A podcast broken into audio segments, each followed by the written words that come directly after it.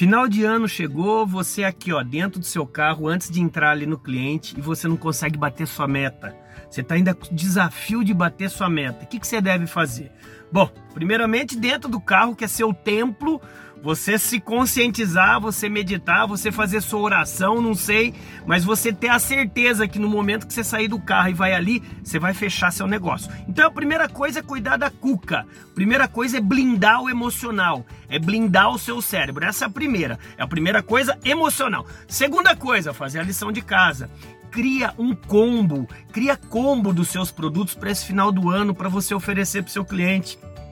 Não vai lá apenas com uma carta na manga. Tenha duas, três cartas na manga. Que tal? Faça isso, meu amigo.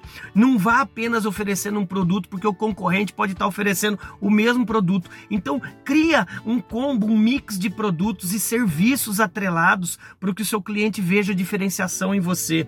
Número 3, anota aí. Quer bater meta, não só final do ano, como durante todo o ano? Planeja seu tempo, administra seu tempo melhor, não deixa acumular tudo para o final do mês, ainda mais final do ano. Ou seja, crie mini metas, mini metas mentais para todos os dias amortizar a sua meta geral. Que tal? Faz sentido isso? Você acha que faz sentido ou é de linguiça?